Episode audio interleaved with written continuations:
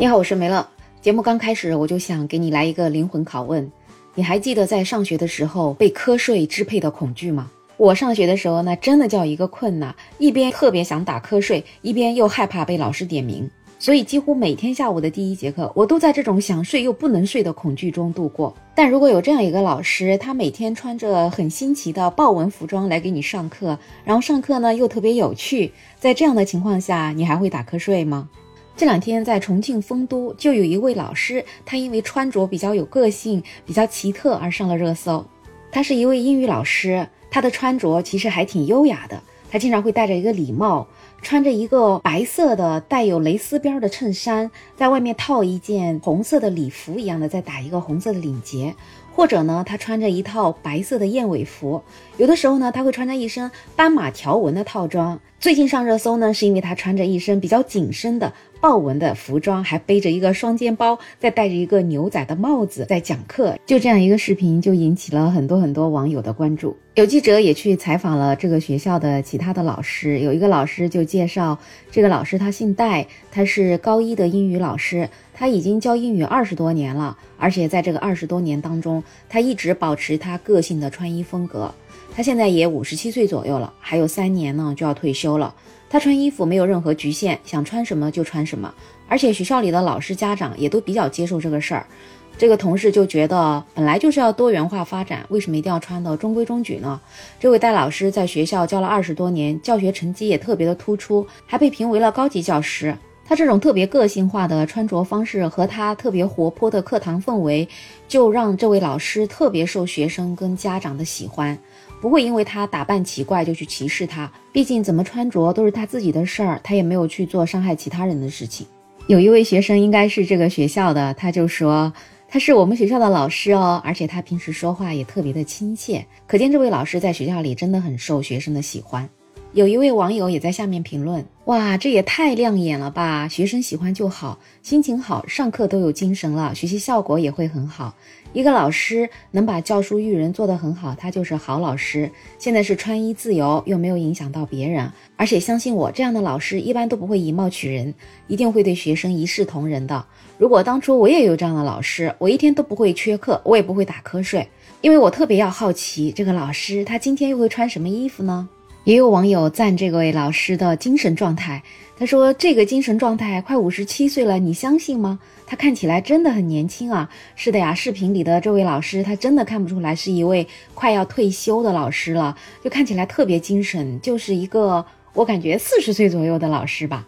所以有网友就说，这位老师不仅课讲得好，他还有一颗年轻的心。也有网友是在给学校点赞，就觉得这个学校还真不错，他们允许这样的老师有个性的发展。而且就觉得哇，如果我年少的时候有这样一位老师该多好呢！当然也有网友有不同想法，他就觉得这种衣服作为教学也是不合时宜的，就觉得它不伦不类，奇装异服，觉得不是什么衣服都能够适合穿到校园里面和课堂上的，就感觉这位老师在博人眼球。而且呢，为人师表是教师职业的内在要求，作为老师应该要严于律己，以身作则，衣着得体，举止文明。不过，马上也有网友出来反驳了。他说，学校的学生和家长都觉得没有什么问题，网上的网友就说不行，不可以说到底，其实是产生了一些认知的冲突吧。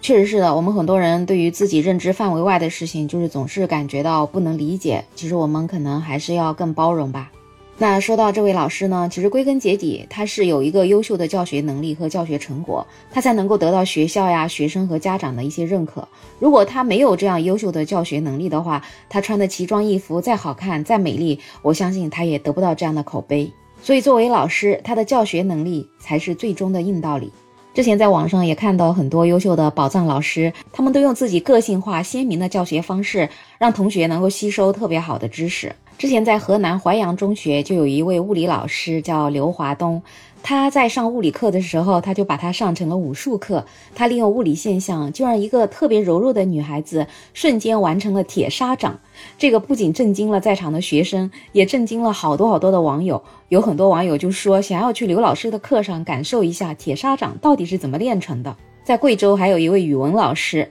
他在课间带领学生跳民族舞，这样不仅能够带领学生利用课间时间锻炼身体，还可以让学生在休息时间尽情的放松，这样子才更有利于学生下一节的课程学习。这位老师他大学的专业就是民族舞，后来呢，他是通过特殊岗位老师的考试，就进入了贵州一个小学，成了一名语文老师。他跟一千六百名师生啊一起跳舞的视频就特别特别投入，感染了很多网友。有很多网友说，好想加入他的课间操呀。在杭州呢，还有一位数学老师，他给全班的三十九个学生都画了漫画肖像，而且每个肖像边上都写上了不一样的寄语。所以很多网友就说，做这位老师的学生简直太幸福了，我也好想去上课，看看能不能得到一个漫画肖像呢。然后还有历史老师啊，穿着过去清朝皇帝的服装，给学生们讲枯燥的历史知识。你还别说，看到一个皇帝的服装，就不免想到了清宫剧，就再枯燥的知识，也一下子就感觉生动了起来。所以有趣的课堂才能够吸引学生的注意力，从而提高学生的学习效率，也能够减少学生上课打瞌睡的情况。在四川成都的金牛区，就有一位高中老师，他的学生都喜欢叫他华哥。每次看到华哥来上课了，他们就会很开心，说华哥来了，华哥来了。华哥呢，他其实是一个物理老师，他做老师十四年了，他对自己的要求就是一定要做一个灵魂有趣的老师，这样才可以带着一群灵魂有趣的孩子一起探索物理的美好。他有这样的想法呢，也是源自他曾经的物理老师。他被那个物理老师夸张的肢体动作和一些风趣的语言，帮助学生去记住物理公式这样一个教学方式，就一直深深的给吸引了他。到现在想起来，他还是觉得会笑出声来。所以，这位华哥老师他在讲到电路的时候，他会直接爬上桌子，把教室的灯泡取下来给学生演示，看看其他灯还亮不亮，亮就是并联，不亮就是串联。如果讲到惯性呢，他就会把土豆插到筷子里面，然后向下敲筷子，和学生一起慢慢观察土豆往上爬的那种神奇的景象。讲到浮力呢，他就拿着一个钓鱼竿，提着一桶水来上课，用漂浮演示浮力的作用。有时候会延伸到钓什么样的鱼，应该把浮漂调整到什么样的位置，就感觉在他的课上，学生除了掌握一些书本的知识之外，还能掌握到生活的技能。因为在这位华哥老师看来，物理本来就是来源生活的，有太多可以跟生活结合的地方。在课堂上呢，他就顺便教孩子们一些生活技能，修个电路啊，修个灯泡啊，不仅能提升学生的学习兴趣，也可以教给他们一种积极解决、勇敢面对问题的人生态度。他说，当一个人毕业已经很多年，可能已经完全忘了在学校学的知识，但是依然留在他们头脑里的那些不会忘记的东西，才是真正的知识。如果在他们很久很久以后还能够记得我是怎么教他们修电路的、修电灯泡的，那我就成功了。我觉得这位老师说的话，我特别特别的认同，因为我的高中语文老师在整整三年的当中，我印象最深刻的就是他给我们读卡耐基的书。然后这个整本书读下来，我印象最深刻的就是一句话：生活是由思想造成的。意思呢，就是如果我们想的都是快乐的念头，我们就能快乐；如果我们想的都是悲伤的事情，我们就会悲伤。生活的快乐与否，完全取决于个人对人啊、事啊、物的一些看法如何。